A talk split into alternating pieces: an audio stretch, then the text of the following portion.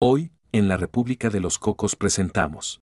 Los diseñadores de la bandera palawana fueron pues, muy inteligentes al hacerla asimétrica para que con poco viento se pudiera ver el, el, disco que representa el sol y no sé qué otras cosas.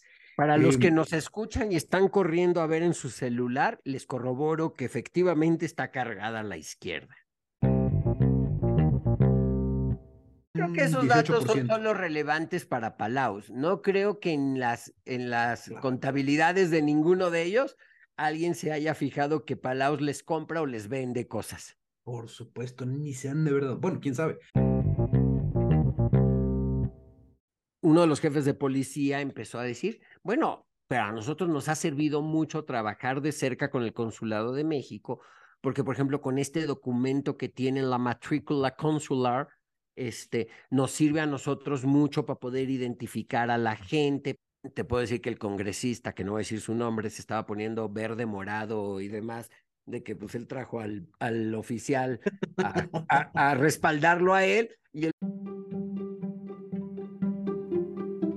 La República de Cocos es una nación independiente ubicada entre Chonchistán y Aquinostán, cuyo cuerpo consular acreditado en México está integrado por Natán Bolt, el embajador, y Pedro Zurita, su cónsul en Monterrey. Juntos conversan semana a semana sobre las naciones del mundo aliadas a la República de Cocos, así como los temas de diplomacia que las unen o las llegan a separar. Los dejo con el H Cuerpo Consular.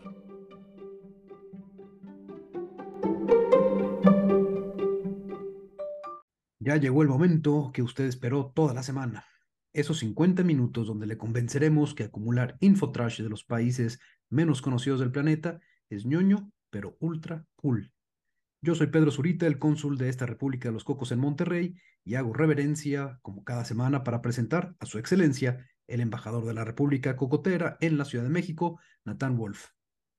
¿Qué tal, mi querido cónsul Zurita? Saludos hasta la Sultana del Norte. Y por si no estaban al tanto, en Oceanía hay 15 países con quienes la República de los Cocos tiene relaciones diplomáticas. Sin embargo, hasta ahora solo habíamos platicado en este podcast de una de ellas, Papúa Nueva Guinea. Y si no sabe mucho de ese país, les recomiendo que escuche el, episodio que le dedicamos.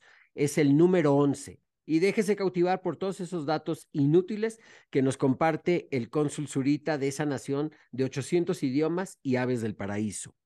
Para balancear un poco las cosas, hoy dedicaremos la primera parte de este episodio a hablar de Palaos, una de esas 15 naciones de Oceanía. Ya verán que no todo es Australia ni Nueva Zelanda y naturalmente tocaremos algunos de los temas palauanos que nos fueron pidiendo en las redes sociales durante estos días. El segundo bloque de este episodio estará dedicado a un tema que quedó pendiente en capítulos anteriores, y me refiero a la matrícula consular, tema del cual yo, a pesar de ser el cónsul cocotero, sé lo más cercano a cero. Así que voy a hacer eco de varias de las preguntas que recibimos en Twitter e Instagram sobre este tema para que el embajador eh, nos dé respuesta. Ah, bueno, y también un tercer episodio, un tercer episodio, un tercer bloque, donde vamos a tocar dos temas que han sucedido en las últimas semanas. Ya se los vamos a decir para que el embajador nos dé una explicación rápida sobre qué representan y qué significan. Y para dar inicio al primer bloque de este episodio, eh, quisiera responder una pregunta que nos mandó a H. Olst eh, sobre la relación que tiene Palaos con México. Y más allá de la relación actual, es una relación bien interesante, pero histórica, que aquí le voy a platicar al, embajador, y es que resulta que Palaos fue colonia española.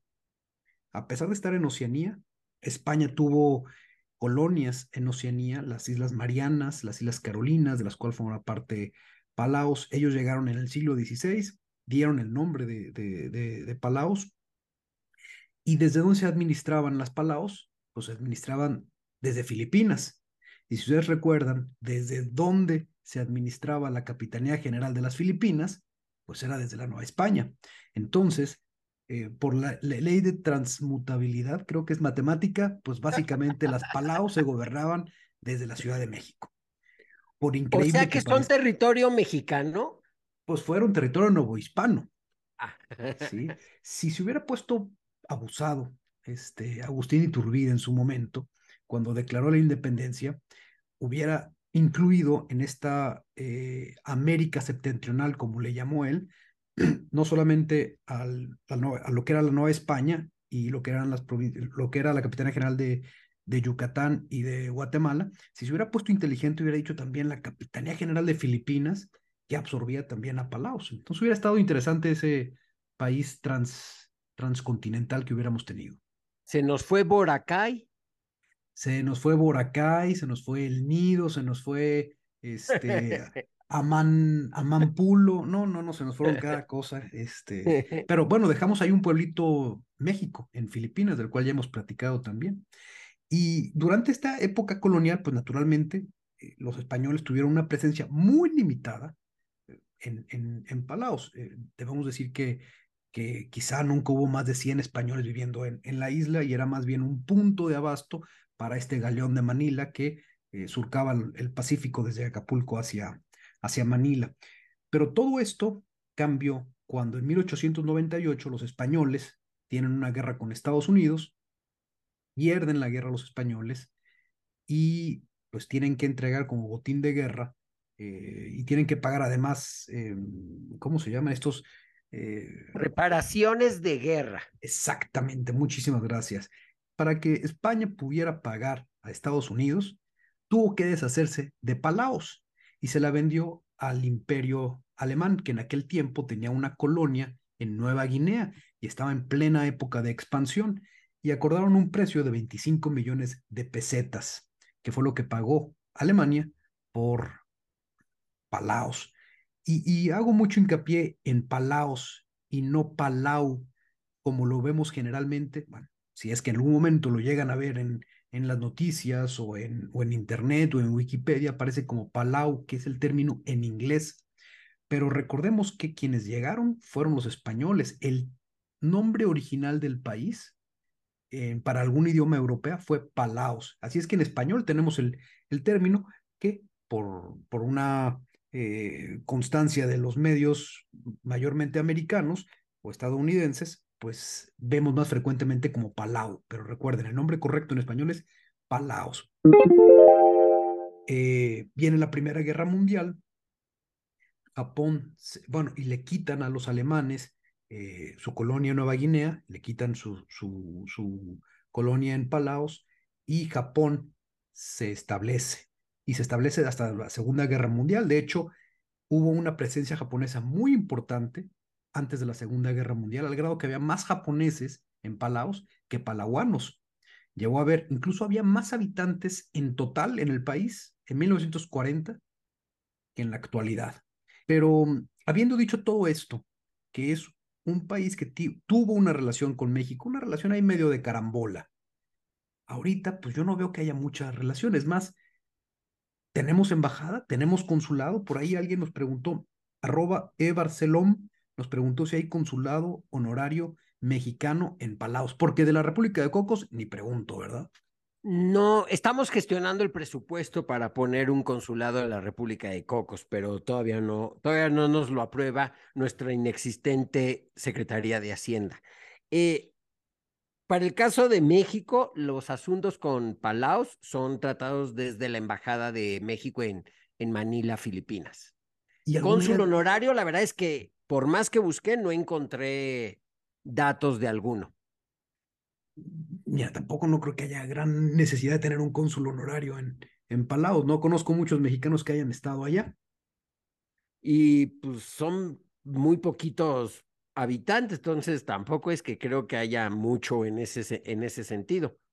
Bueno, pues eh, Barcelona, resuelta tu pregunta. Y la verdad nos da mucho gusto. Eduardo Magaña nos escribió sobre eh, su interés sobre Palaos. De hecho, nos comentó que vivió como tres semanas allá por un tema, un tema laboral y nos mandó estas anécdotas para que las escuchen ustedes. Muchas gracias por dejarme compartir un poquito de mi visita de 2018 a Palaos.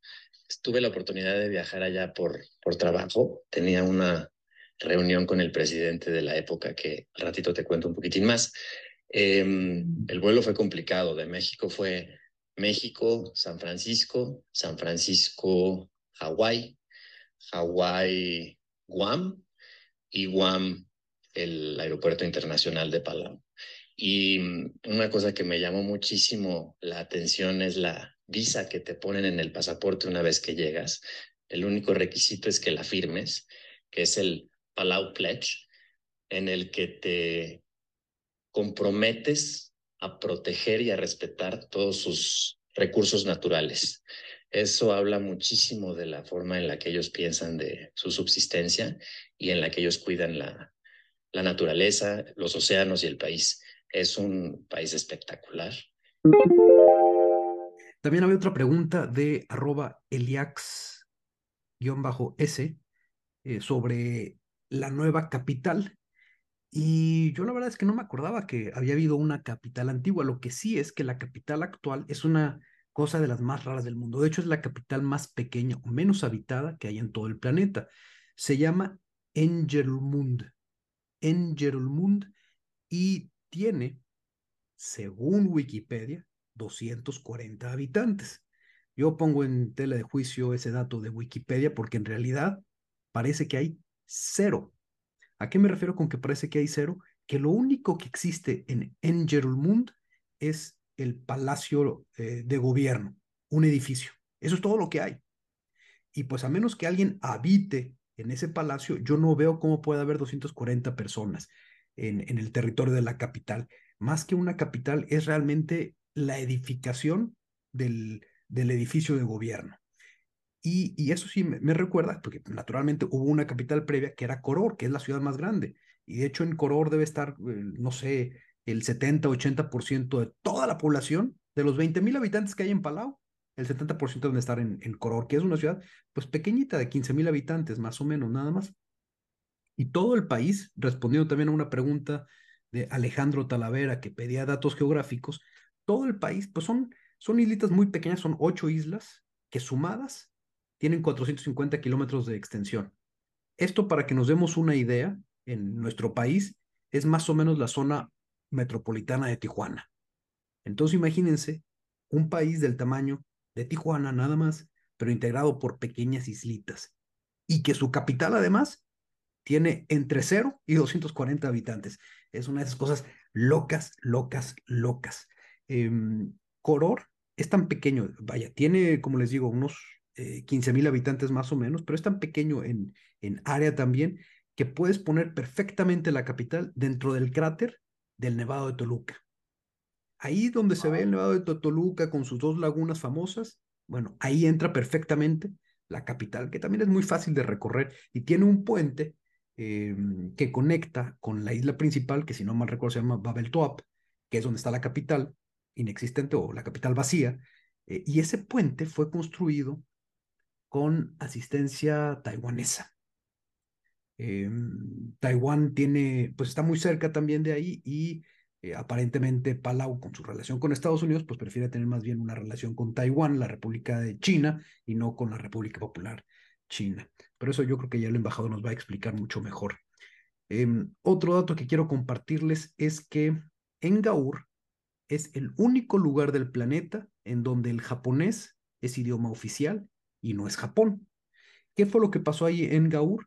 Como les digo, eh, hubo una población, una presencia japonesa muy importante en Palaos hasta, hasta la Segunda Guerra Mundial y ahí quedó un reducto de aquella población. Hoy, en, en esta islita, pues debe haber unos 300 habitantes.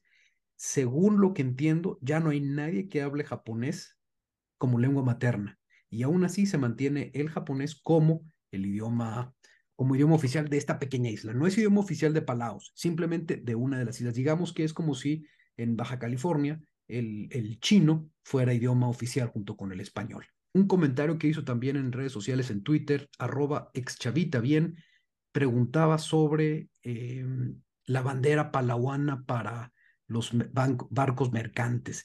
Y es que es un hecho que Em, pues es una bandera de conveniencia, así como vemos los barcos eh, panameños, liberianos, eh, ¿qué otro país tiene también bandera de conveniencia muy importante? Panamá. Panamá es famoso por tener una marina mercante muy, muy grande. De hecho, se convierte en unos ingresos por documentación, impuestos y demás del manejo de carga y, y demás de los, de los eh, de los barcos con, bandera panameña muy importante. De hecho, pues es, uno se imaginaría que Panamá es infinitamente más grande de lo que es si se hiciera proporcionalmente al número de, de embarcaciones en el mundo que navegan con bandera panameña.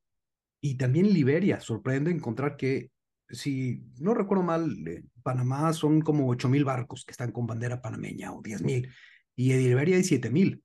Exacto, Liberia era el otro que iba a mencionar, exacto. Liberia, no, o sea, no es que pertenezcan a empresas liberianas, sino que le ponen la bandera por algunos beneficios que da navegar con esa, con esa bandera. Y es el caso de Palau, que también no tiene una flota tan gigantesca, pero tiene 300 eh, barcos con bandera palaguana. Para tener un contexto, México tiene 600 barcos con bandera mexicana. Eh, entonces eso nos da una idea de un paísito de 20 mil habitantes, tiene 300 barcos que navegan con su bandera por esa conveniencia que puede tener eh, hacerlo. Hay 29 cargueros, 6 contenedores y 43 barcos petroleros con bandera, con esta bandera muy bonita, por cierto, de, de Palaos, que es un campo azul celeste y con un disco en amarillo. Pero ese disco amarillo, a diferencia del disco rojo de Japón, que está perfectamente centrado en su bandera, este está cargado hacia la izquierda y tiene un motivo de por qué es asimétrico. por tu cara me doy cuenta que no, no sabías que era asimétrica la bandera, ¿verdad? No, hasta me estoy metiendo a verla mientras que hablas. Mira, y es asimétrica porque cuando no sopla suficiente el viento, la parte que está pegada al asta es la que al menos sí se deja volar y es donde se va a apreciar casi completo el círculo. Mientras que si pones el círculo en el centro, requieres mucho más viento para que vuele la bandera, para que onde completa y se aprecie el, el, disco. Entonces, los diseñadores de la bandera palawana fueron pues muy inteligentes al hacerla asimétrica para que con poco viento se pudiera ver el, el disco que representa el sol y no sé qué otras cosas. Para los que em, nos escuchan y están corriendo a ver en su celular, les corroboro que efectivamente está cargada a la izquierda. Y otro dato muy curioso que hay, sucede en, en, Palaos es que le, le, dan mucho, o le están queriendo dar mucha importancia al tema em, del cuidado, o mejor dicho, de la responsabilidad turística. Es un destino que está creciendo en, interés turístico y le están dando, quieren hacer sentir al, al turista que es corresponsable de lo que sucede en el país.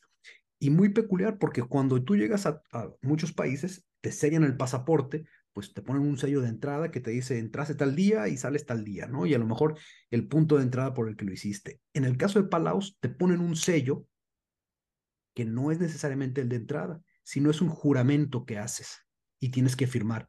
Y es un juramento en el que dices que, eh, bueno, es un juramento que tiene una historia muy bonita porque supuestamente fue diseñado con las peticiones de los niños palaguanos que le querían hacer al mundo. Entonces, cuida mi país, cuida mis, este, mis playas, eh, cuida mis animales, eh, respeta mi cultura, y tú lo tienes que firmar para entrar. No te piden eh, hacer una declaración de bienes, no te piden declarar si llevas 10 mil dólares o no, te piden que firmes esa declaración. Y ahí se queda en tu pasaporte y es algo bastante peculiar que en ningún otro país del mundo lo he visto que haya sucedido. Hubo varias preguntas sobre eh, turismo en Palaos, que cuál es la oferta turística. Yo les voy a platicar un poco, pero también creo que escuchen lo que dijo Eduardo Magaña. Tuve la fortuna de que el presidente eh, Thomas Remengesau, eh, de la época, que fue presidente creo que hasta 2021, e hijo de un expresidente, del primer presidente del país, me asignó un barquito para que me llevaran a recorrido a las islas y una de las zonas a las que me llevaron, que es un, requisito indispensable pasar por ahí, son la, las formaciones del Rock Islands, que son entre 250 y 300 islas, donde hay todo tipo de formaciones rocosas, obviamente, pero además eh, un número eh, impresionante de colores y tonos de azul del mar. Además de una reserva que tienen con almejas gigantes de 4 y 5 metros, vivas, que según me explicaron son indispensables para la preservación de, del ecosistema de Palau, de las islas, y de la naturaleza y de la fauna y flora que tienen en, en el océano y en la, en la zona de, de, Rock Islands. Es un lugar donde puedes snorkelear, puedes nadar y puedes hacer buceo. Y eh, vale absolutamente la pena. Es indescriptible. Y de hecho la UNESCO reconoció a las islas Rock de la Laguna Sur como el único sitio UNESCO. Y no solamente por su belleza natural, sino porque también en las islitas, que parecen estos, son islas cársticas, que parecen como chopos salidos del agua, como estas islas famosas en Vietnam, o como estas islas también igualmente eh, famosas en, en, el río Huilin en China, que parecen como chopitos así estirados, eh, ahí hay cuevas en donde se ha datado presencia humana, eh, no sé, cuatro mil años antes de, de, la era actual. ¿La infraestructura turística cómo es? ¿Es buena? No, muy básica. Digo, hay hoteles este, decentes, pero no es un destino de lujo. Ya. y sí hay, naturalmente hay muchas empresas que están dedicadas a llevar abusos para hacer esos live aboard, que es, eh, pasan dos o tres días eh, a bordo del barco. Y el muelle está cómodo, eh, pero no, no es un país de, de, lujo, para hacer un viaje de lujo, ni es un país, más bien es un destino de viajero enfocado en buceo. Y hay un lugar muy peculiar también, nunca visto en otro lugar del mundo, una laguna de medusas. Literalmente es una, pues es una pequeña laguna que está repleta de medusas que no tienen aguijón. Estas medusas se quedaron atrapadas, bueno, según entiendo la teoría biológica, se quedaron atrapadas en esta laguna que antes tenía contacto con el mar y como no hubo ningún depredador que se quedara eh, atrapado también ahí, al paso de los cientos de miles de años o quizá millones de años, se adaptaron y perdieron el aguijón porque ya no era necesario, no era necesario defenderse de alguien más. Entonces, puedes estar nadando entre miles, quisiera decir millones, pero no sé si hay millones, pero entre miles de, de medusas. Y si alguien tiene curiosidad, busque las fotos de la laguna de medusas en, en Palaos, o como le llaman en inglés, Jellyfish Lagoon, y se van a dar cuenta de lo impresionante que es estar rodeado de pequeñas medusas de... Y no te hace nada, no es así luego como las aguas malas o te irritan. Son aguas malas, o sea, las medusas son aguas malas, pero estas no tienen aguijón, no, no, no hay nada que te genere la urticaria de las aguas malas. Em, y ves las, las, las coronas, o como le llaman la parte superior de la, de la medusa, de unos 25 centímetros de diámetro, y todas están nadando a tu alrededor. Tú cuando te metes, empiezas a nadar y no hay ninguna, pero a los dos minutos se empiezan a acercar y es este estar nadando en un lugar muy sui generis en todo, vaya, no hay, no hay otro sitio en, el planeta. Preguntaba eh, arroba un Metzcoen cómo se llega, y es lo que platicábamos ahorita con el embajador. Eh, para mí hay dos sitios los ideales para llegar, uno es desde Guam y otro es desde Manila. El, el, por eso es que yo supongo que la Embajada de México que corresponde aquí es desde Manila, porque pues, es un vuelito de dos horas que es relativamente accesible, o desde Guam, que es también una, es como un Estado libre asociado de Estados Unidos, Guam, ¿no? Tiene una relación cercana económica con, con, con Palaos, desde ahí es muy buen sitio para llegar, y ustedes van a decir, ¿cómo llego a, Pala, a Guam? Bueno, pues resulta que Guam es una base aérea muy importante para Estados Unidos y hay mucho contacto eh, de, de, aerolíneas hacia allá. Hay un vuelo de United que llega desde Hawái, que te lleva a, Guam y desde Guam puedes continuar hacia, hacia el aeropuerto de Koror, que por si es un aeropuerto pequeñito, eh, debe tener unos 300 mil, 350 mil pasajeros al año, que esto para que se den una idea, ¿qué significa 300 mil pasajeros al año? Yo creo que el aeropuerto de Minatitlán, que es muy poco usado, tiene más pasajeros que el de Coror y sin embargo tiene tres pasillos telescópicos, los que le llamamos los gusanos, que se pe pegan al avión y te dan acceso a la terminal. Mientras que en México, este, yo creo que la, solamente los aeropuertos muy grandes tienen pasillos telescópicos. Bueno, por ejemplo, el aeropuerto de Hermosillo tiene dos pasillos telescópicos y tiene cerca de dos millones de pasajeros. Bueno, el de Coror, con 300 mil, tiene tres pasillos. Ya saben que son el tipo de datos que a mí me gusta recolectar en, en, en los viajes el embajador de Georgia en la República de los Cocos, nuestro estimado Gela Sekniachvili, que también ya ha estado en algún episodio hablando justamente de Georgia, nos dejó una pregunta sobre qué se come en Palaos y creo que la receta que nos compartió Eduardo Bagaña es ideal para responder esto. Finalmente, y una cosa bastante controversial, pero que fue una experiencia súper interesante, es probar la sopa de murciélago. En, en Palaos es aparentemente la, el plato nacional, el platillo nacional, y en este mismo recorrido que me hicieron favor de, de darme, la esposa del presidente, la señora Debbie, es conocida porque hace de las sopas de murciélago más ricas del país. Em, la sopa de murciélago es, se prepara con un murciélago de frutas eh, chiquito. Em, la carne tiene un sabor dulce porque los murciélagos se alimentan con, con todas las frutas de, del, silvestres del país y se prepara con jengibre, con leche de coco, con verduras y con especies. El murciélago lo, lo hierven completo, con las alas y con el, el pellejo, la piel, y una vez que está preparado, te lo entregan para que, para que lo, lo, lo comas tú. Le tienes que quitar la, la piel y básicamente todo es, es comestible y es una experiencia pues controversial y sobre todo con el tema COVID, pero se supone que son 100% seguros, 100% higiénicos, o sea, no tiene absolutamente nada que ver en esta ocasión ahí con ningún virus ni ningún contagio, pero es el platillo nacional. Hay, hay varias preguntas eh, que nos hicieron sobre la relación de Palaos y Estados Unidos. Eh, menciono a Pixangel Puxisal, a Diego Certuche y a A.H. Medina si cómo es la relación con Estados Unidos y si realmente son, es un país independiente. Y aquí sí, mejor me atengo a los expertos. ¿Qué dice pues ni tan experto, pero lo que hemos podido averiguar y saber un poco de, de esta relación es todas estas islas de esa zona, Micronesia, las Islas Marshall, Palaos, las Islas Marianas, eh, originalmente eran parte de un eh, Trust Territory. Es algo así como. un fideicomiso, ¿no? Un, fondo fiduciario de Naciones Unidas que administraban esos territorios y le, le pide que sean, le pide a Estados Unidos que sea el administrador de esos territorios.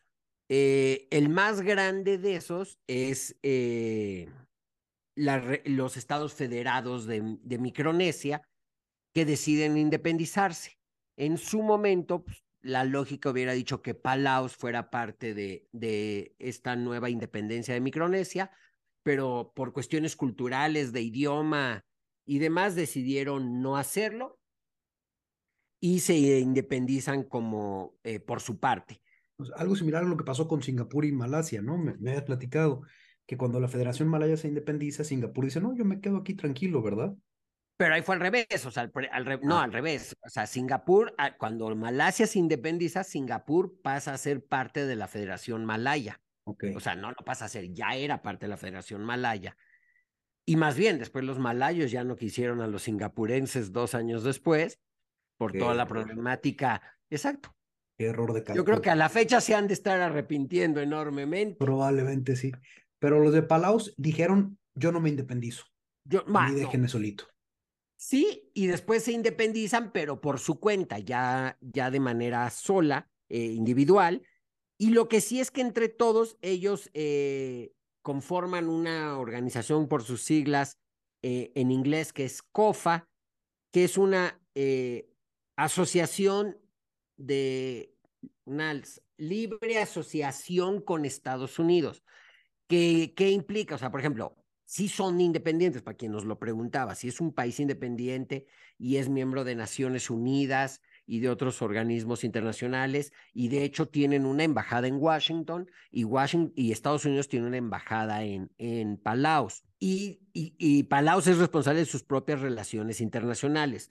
Lo que pude estar viendo es que Estados Unidos, en cierta forma, es responsable de la seguridad militar de, de Palaos y tiene bases militares en, en la zona.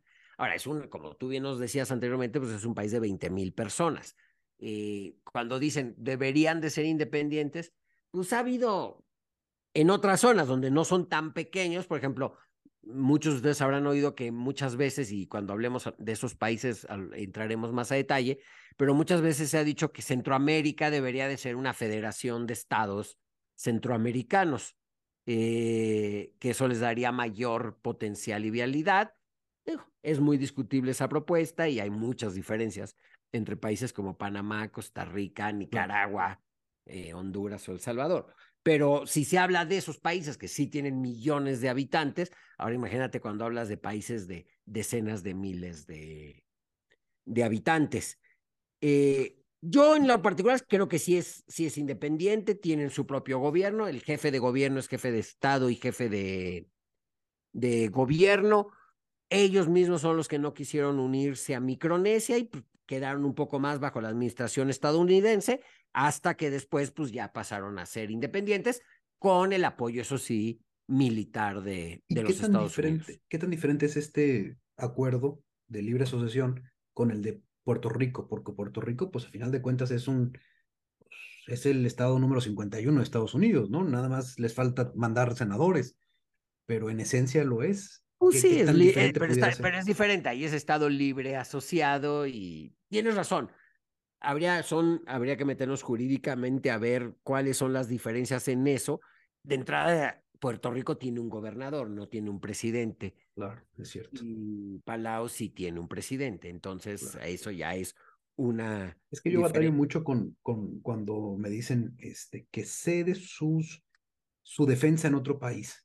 Pues entonces, ¿para, qué te, ¿para qué te independizas si vas, a si vas a ceder que otro te defienda?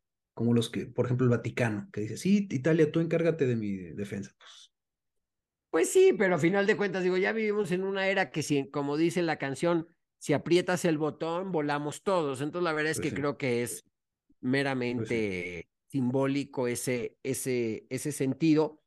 Hay otras características que pude averiguar sobre esta situación. Bueno, de entrada, por ejemplo, también no hay embajada de Estados Unidos en San Juan, Puerto Rico, ni hay embajada de Puerto Rico en Washington. En cambio, en el caso de Palau, sí. Lo que sí también es cierto es que no necesitan visa y pueden trabajar. O sea, ciudadanos de Palau pueden trabajar y hasta la ley que había, de cuenta que 320 eh, voluntarios enlistados en el ejército de Estados Unidos de Palaos, que si lo haces por el porcentaje pues es muy alto. de habitantes de Palaos, no hay ningún estado de los 50 estados de la Unión Americana que tenga tantos, en, tantos eh, efectivos en el ejército de Estados Unidos. Wow, wow. Sabes que ese dato me recuerda a otro que no tiene mucha relación, pero habla de, habla de, de, de, la importancia que pueden tener otros países más que los propios estados de Estados Unidos y es en el tema del béisbol. ¿Tú sabes cuál es el estado que más jugadores aporta a las grandes ligas? Bueno, más que estado, el estado nacional. Y es República Dominicana. República Dominicana aporta más jugadores que cualquier otro estado de la Unión. Nueva York, California, Texas, el que sea. Son más los, los dominicanos. Entonces algo similar sucede. ¿Tú sabes en, qué, en qué estadio se, eh, se tiene el récord de mayor asistencia a un partido de la NFL? De la NFL. ¿En el Coliseo de Los Ángeles, quizá? No, en el Estadio Azteca de la Ciudad de México. ¿A poco? ¿Cuándo habrá sido? No, pues cada año hay partidos oficiales de la NFL en el Estadio Azteca. Pero, pero yo, yo recuerdo, debe haber sido hace tiempo porque el Estadio Azteca lo remodelaron y tiene como 95 mil asientos ahora. Y el, de entrada llevan ya varios años haciendo esto, que se suspendió durante la pandemia, pero ya vienen varios años con un partido por temporada oficial. Y cada uno marca récord. Cada uno marca porque no hay ningún estadio en Estados Unidos que tenga la capacidad del Azteca. Yo recuerdo que el, el, el, Coliseo de Los Ángeles es de más de 100 mil personas. ¿No? Bueno. De todo, fíjate, lo, lo, interesante es que en el Coliseo de Los Ángeles o en el Estadio Azteca caben cinco veces el número de habitantes que hay en Palaos. Exacto, eso sí. ¿Sí? O sea, se pueden sentar cada uno de los de Palaos y además dejan tres, cuatro lugares vacíos y ahí va otro y ahí va otro. es una locura. Y además tienes que descontar los que están jugando abajo. O sea, quítale 22 que están jugando, el, el, el, árbitro, el entrenador y los de reserva y todo. Pues ya está la mitad de la población en la cancha y los otros están en, el, en las gradas. Eh, sí es un país muy, muy peculiar realmente, Palaos. Y peculiarmente, eh, a pesar de tener esta relación tan cercana con Estados Unidos, eh, su, su, economía está un poquito más distribuida, sus exportaciones más bien están muy distribuidas eh, hacia Japón especialmente. 70% de lo que vende Palaos se va hacia Japón. Y lo más raro es que de lo que importa, se distribuye casi en partes proporcionales, en, en partes iguales con sus principales socios, que son Corea del Sur, Taiwán, Japón, Estados Unidos y China. Cada uno así con creo que esos datos son, los relevantes para Palaus. No creo que en las, en las contabilidades de ninguno de ellos alguien se haya fijado que Palaus les compra o les vende cosas. Por supuesto, ni sean de verdad. Bueno, quién sabe, el embajador de, de Palaos en China o en Taiwán o en Japón seguramente está constantemente recordándoles que vendieron ya 150 dólares. Probablemente. Ya, ya, ya rebasaron la cantidad. Mejor ya pasemos a lo que sigue. Bueno, demos paso al, al segmento número dos, ya en el terreno de lo consular y sobre la importancia de la matrícula consular. Eh, yo cuando me dijiste la matrícula consular, literalmente embajador, me imaginé una placa de auto, que es la que llevan los vehículos del consulado de embajada, y me sentí muy mal cuando me di cuenta que no era eso. ¿Qué es exactamente la matrícula consular? Pues mira, es un documento público que expiden las representaciones mexicanas a ciudadanos eh, mexicanos y normalmente tiene una temporalidad de, de, cinco años y hay que renovarla. Eh, básicamente es una credencial. La verdad es que hay, hay dos tipos. Hay la matrícula de alta seguridad que se expide en todos los consulados de México, en Estados Unidos y en Canadá y que como sabemos muchas veces eh, muchos eh, mexicanos no tienen eh, medio de identificarse y esto les sirve como una forma de, de identificación. No obstante, México para poderla expedir necesita comprobar que la persona es quien es, que es ciudadano mexicano, bla, bla, bla. O sea, no es que se da así nada, nada más. Y ha servido para que en muchos casos en Estados, sobre todo en el caso de Estados Unidos, eh, poder apoyar a la comunidad mexicana en otro tipo de trámites. O sea, hay muchos bancos en Estados Unidos que te permiten abrir una cuenta bancaria presentando la, la matrícula consular como identificación personal. Es una, credencial como la del IFE. Exacto. Y la verdad es que tiene ah. varias medidas de seguridad y tiene esas medidas de seguridad para poderle demostrar a las autoridades estadounidenses que sí le estás dando esa matrícula a un ciudadano mexicano que ha probado ser quien dice que es y que nació en tal y que es mexicano 100%, bla, bla, bla, bla.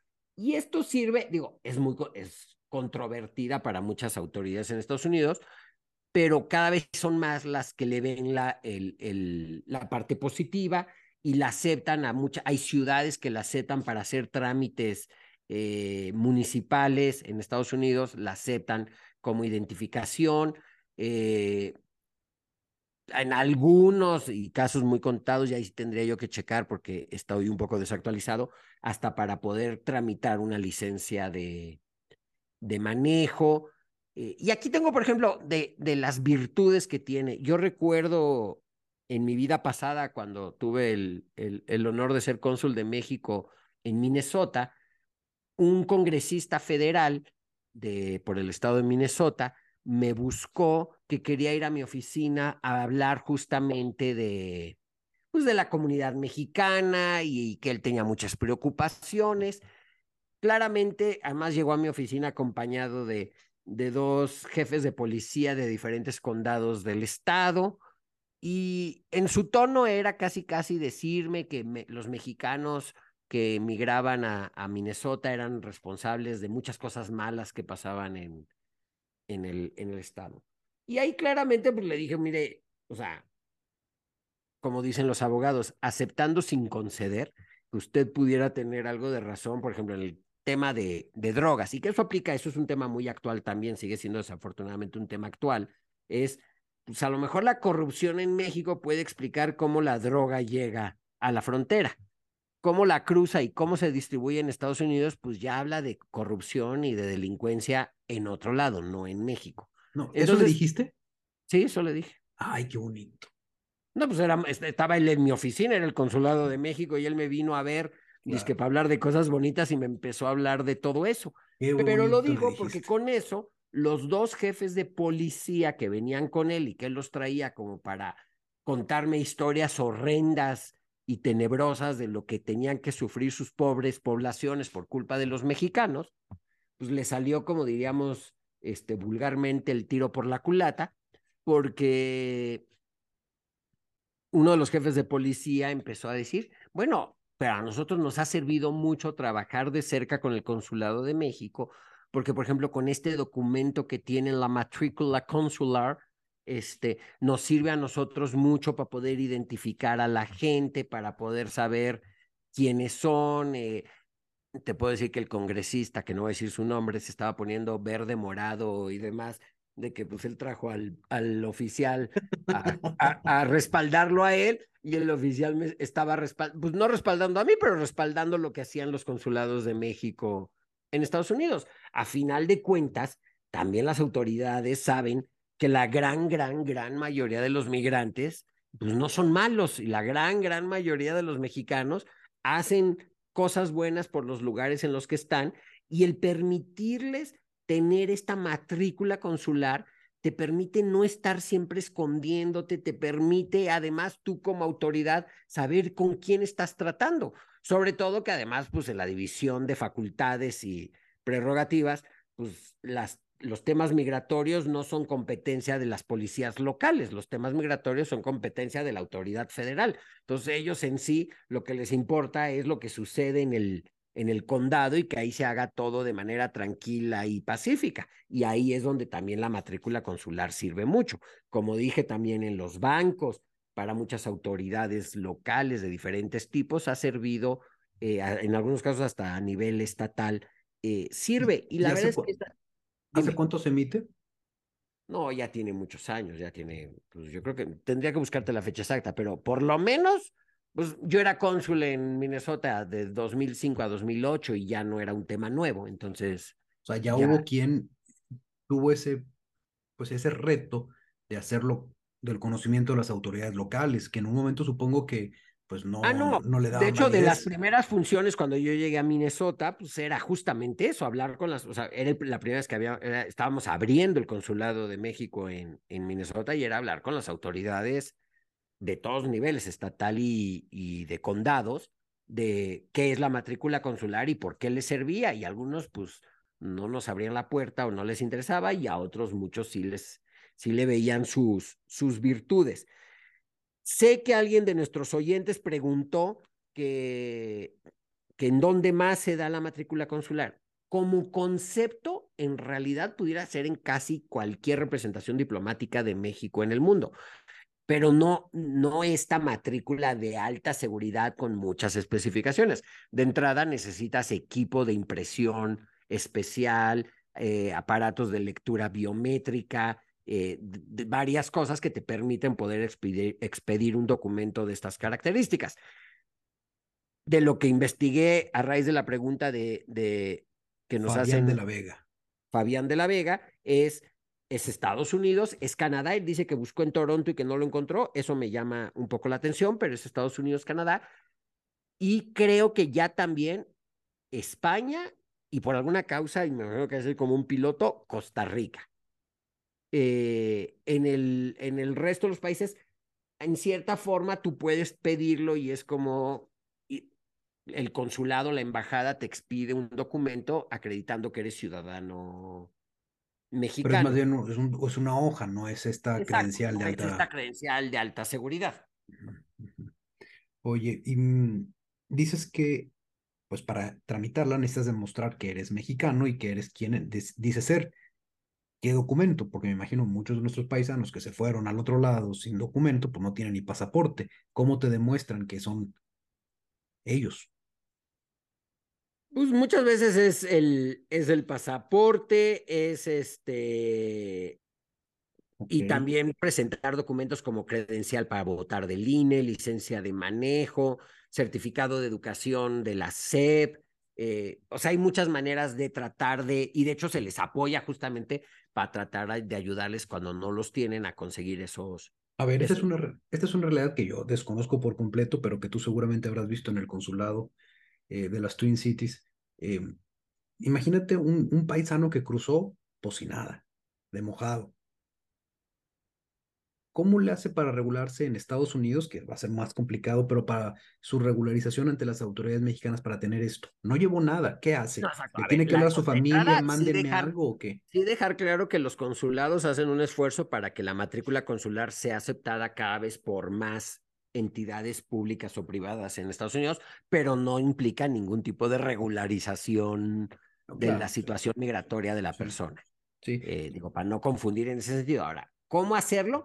Pues es apoyarle. De hecho, a nosotros nos tocaba hasta sentarlos ahí en la computadora y ayudarles nosotros metiéndonos, o funcionarios del consulado, metiéndose, porque ahora afortunadamente ya puedes sacar muchas eh, actas de nacimiento en línea y cómo meterte, ayudarle a sacar su acta de nacimiento eh, en línea, que le manden de su casa una copia claro. de la, de la licencia o una copia del certificado de primaria o algo así para poderlos eh, apoyar. Aquí también, digo, ya hablaremos en algún otro motivo, en algún otro momento, no es motivo de plática en este caso, pero es tan buena la red consular que tiene México en Estados Unidos, son tantos los servicios que se dan, es tan bueno el trabajo que se hace, que pues si hay si hay así como que amigos de otros países latinoamericanos que luego se hacen pasar por mexicanos y que tristemente pues tenemos no, no tenemos la facultad legal de poderlos apoyar y que también hay que saber identificarlos para no caer en errores en ese, en ese Claro. sentido. Sí. Eh, en algún otro episodio habías platicado que la emisión de las matrículas consulares eh, genera ingresos para los consulados y que de hecho llegan a cubrir los gastos del mismo consulado. ¿Qué tantas matrículas se llegan a, a- a emitir al mes, No, por ejemplo? No, sí son muchas, o sea, sí, pues me acuerdo que en el consulado, cuando recién abrimos y que no existía el consulado, ah, por lo menos expedíamos unas 50, 60 por día, y te estoy hablando del consulado en Saint Paul, Minnesota, que además no sabían ni que existíamos, o sea, apenas nos estábamos dando a conocer. No, sí es mucho en ese, en ese sentido y sí es de gran ayuda, sobre todo para todos nuestros, nuestros paisanos por allá. Pues fíjate qué bueno que me estás platicando y qué bueno que preguntaron eh, ustedes, Antonio MISG, Fabián de la Vega, eh, que preguntaron sobre ese tema porque pues yo reconozco que ese como en la República de los Cocos no tenemos esa facilidad de la matrícula consular, pues no le sabía yo. Es que las, las máquinas para imprimirlas son muy caras, entonces todavía no nos llega el presupuesto. Sí, no, estamos aquí en presupuesto de cientos de pesos, ni siquiera llegamos a los miles de pesos. Bueno, la entonces, otra, digo, hablando nada más de eso y para acabar ya con el tema y pasar a la última sección, el sí son equipos muy sofisticados para poder expedirla y la persona que llega con la documentación ese mismo día se lleva su, su matrícula consular, se hace ahí mismo en el consulado. ¿Y cuánto cuesta la matrícula? Uy, no me la sé el precio actual, pero debe estar en veintitantos dólares. Ok. Pensé que ibas a contestar como aquel presidente que le preguntaron sobre la tortilla. Dijo, no, no soy la señora de la casa, no me la sé. Ay, pero éramos tan felices y no lo sabíamos. Oye, a ver, hablando de, de esa felicidad remota o presente, según sea el gusto, em, te tengo dos preguntas de actualidad. A ver, Em, e- en esta semana el gobernador de Nuevo León ha estado, o en estos días el gobernador de Nuevo León ha estado este, de, de gira asiática, eh, visitando muchas empresas, trayendo su inversión. Acaban de anunciar que se trajeron eh, mil millones de inversión, mil millones de dólares de inversión de una empresa taiwanesa, Qualta, si no mal recuerdo, y que también está coqueteando con Foxconn, si no recuerdo mal, que es la que hace los, eh, los los, microchips. los microchips de los, de los iPhones. Eh, y, y- y tú comentaste que hay que tener cuidado porque pues Taiwán puede generar alguna reacción. ¿Cómo debemos leer eso o qué cuidado debería tener el gobierno de Nuevo León con este tipo de mensajes? A ver, mira, comencemos por decir que qué buena la labor de promoción que hace el, el gobernador García de Nuevo León. O sea, eso sin duda alguna es bueno. En lo que yo decía es más un tema de forma que desafortunadamente se puede convertir en fondo, que es eh, ser tan vocal cuando se trata de la relación con, con Taiwán. El decir que él como autoridad importante del país viaja. Sin duda alguna, la parte no mala es que no es autoridad federal, es una autoridad estatal, es una autoridad local.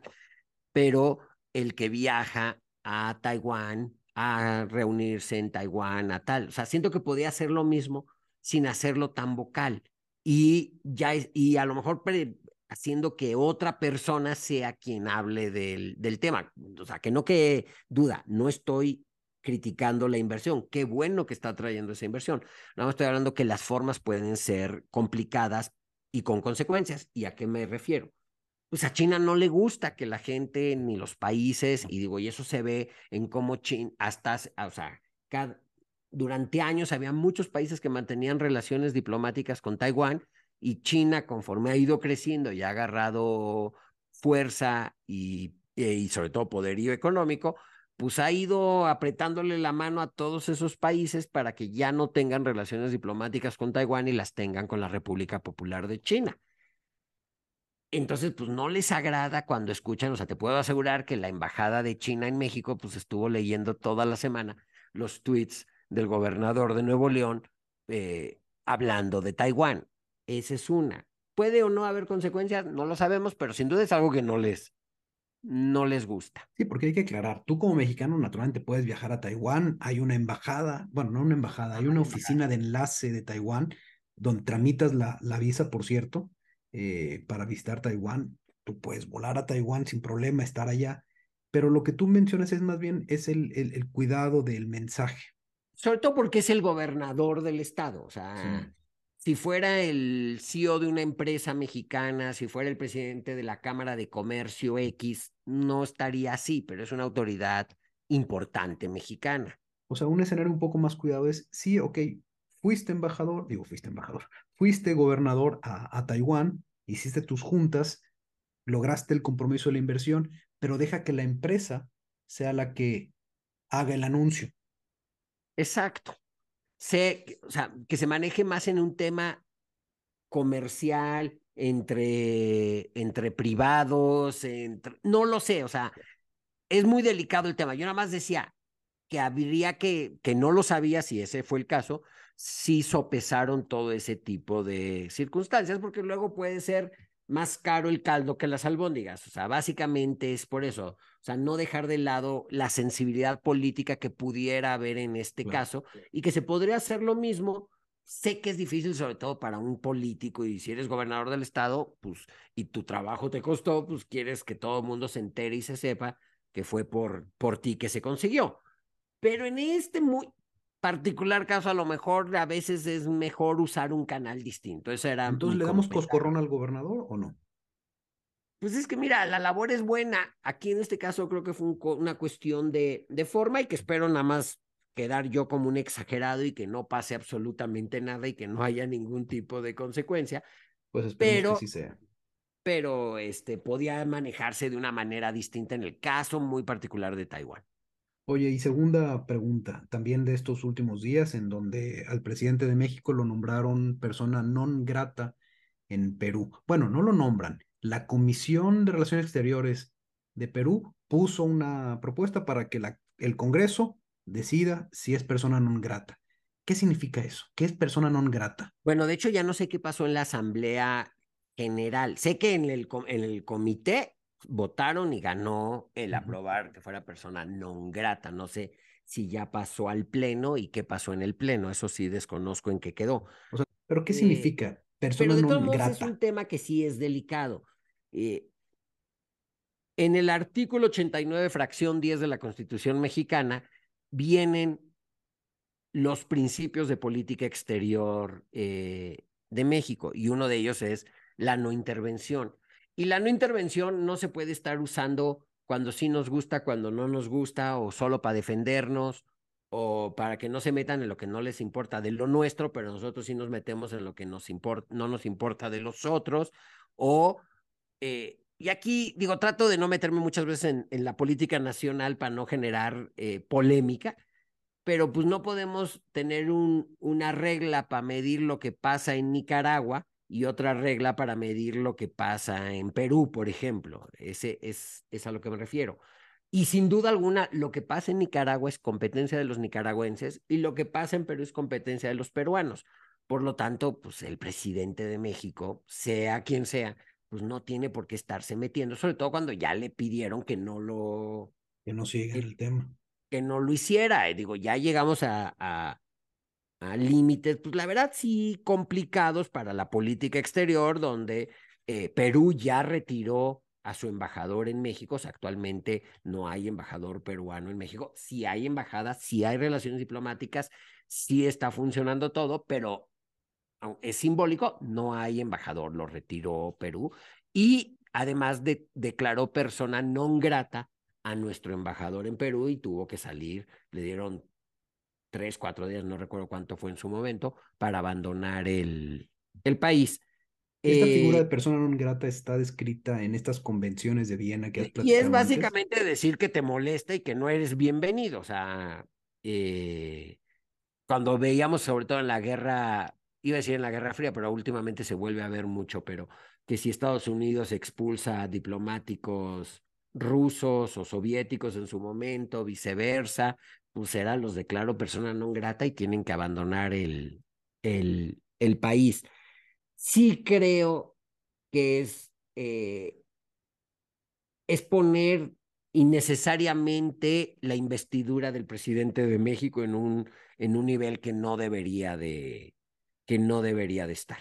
Y el pleito principal es, o sea, tiene dos vertientes. Una, que en repetidas ocasiones el presidente de México se expresa mal y con malas palabras de la presidenta de Perú, eh, presidenta que además llegó al puesto por ser la vicepresidenta del país en la misma fórmula que ganó Pedro Castillo, el depuesto presidente, y que en el caso del presidente de México, reiteradamente eh, dice que fue que que no debió de haber sido destituido.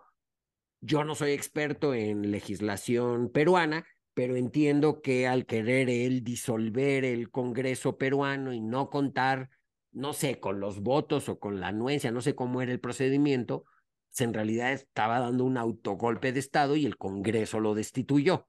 Eso fue más o menos lo que, digo, y alguien que sepa de, cuestiones legales nos lo podrá explicar mejor, pero más o menos eso fue lo que pasó y eso no le gustó al presidente de México y desde entonces, y como tal, la vicepresidenta del país asumió la presidencia, vicepresidenta que ganó en la misma fórmula que Pedro Castillo. Y desde que llegó, el presidente de México en reiteradas ocasiones pues, se ha manifestado en contra y ha dicho que es una usurpadora y, y además está este mecanismo que pues ya está trabado y que era la verdad muy bueno, que era la Alianza del Pacífico, que conforman eh, México, Colombia, Perú y Chile, pues atorado porque la presidencia pro tempore la tenía México y le tocaba dársela a Perú y pues no se la ha querido dar. Como el niño que este, no le quiere prestar la pelota al otro niño, ¿no? Ya me voy del juego, no te la presto. Oye, pero mi, pregunta era sobre el, el, el tema persona non grata. Es, eh, o sea, ¿esa es una definición diplomática o es un término que periodísticamente se habla? Eh, ¿Salió de la convención esta de Viena que has comentado? Em, ¿O hay alguna definición específica de qué significa eso? O sea, como lo dice y la traducción es, es una persona no grata, es una forma de decir que no quieres que la persona venga a tu, a tu país y que no es bienvenida en, en, en tu país.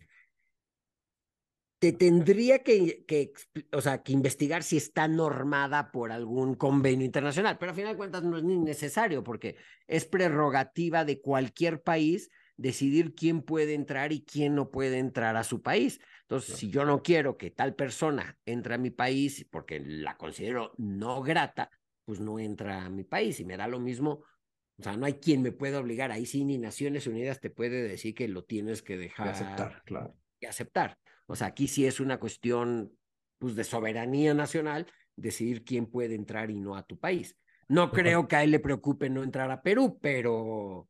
Ah, ojalá a mí nunca me declaren non grato en algún lugar. Porque sí tengo lugares pendientes por visitar todavía. y con esto eh, terminamos su H de Cuerpo Consular en Monterrey. O sea, yo les agradezco mucho la atención y al embajador también por compartir todos estos datos de una relación y un país del que sabemos mucho menos de lo que parece. Esperamos que hoy, como todas las semanas, hayamos colaborado para expandir los horizontes de todos nosotros sobre las naciones de nuestro mundo y las relaciones que hay entre ellas. Cuéntenos qué les parece este podcast y qué otras cosas quisieran que, que comentáramos, que preparáramos. Ya ven que siempre incorporamos sus dudas y comentarios. Por cierto, nos quedan como tarea dos temas para dedicar a nuevos episodios. Naturalmente el de Guinea Ecuatorial y otro sobre cómo se desmonta una embajada. Si les gusta nuestro podcast, compártalo con quien más confianza le tenga, especialmente con esa amiga bien ñoña que ya sabía que el dominio de internet de Palaos es .pw. O con ese amigo hipernerd que ya sabía que el correo de Palaos es manejado por el sistema postal de Estados Unidos y por lo tanto mandar una carta del Paso hasta Palaos cuesta menos que mandarla a Ciudad Juárez. Hasta luego y de verdad gracias por su atención. Nathan Wolf fue diplomático de carrera por más de dos décadas. Fungió como embajador mexicano en Singapur concurrente en Brunei y Myanmar. También fue cónsul general en Minneapolis-St. Paul y tuvo diversas posiciones en Cancillería en Ciudad de México, Montevideo y Washington. Estudió mercadotecnia en el TEC de Monterrey y una especialidad en relaciones internacionales. Actualmente labora en el sector privado y hace este podcast como terapia semanal. Pedro Zurita es economista también por el TEC de Monterrey y la Universidad de Warwick en el Reino Unido. Pero nunca trabajó como economista. Por el contrario, se ha dedicado a viajar por el mundo con especial atención en los países más peculiares, como Somalilandia, Groenlandia, Mali, Corea del Norte o Samoa.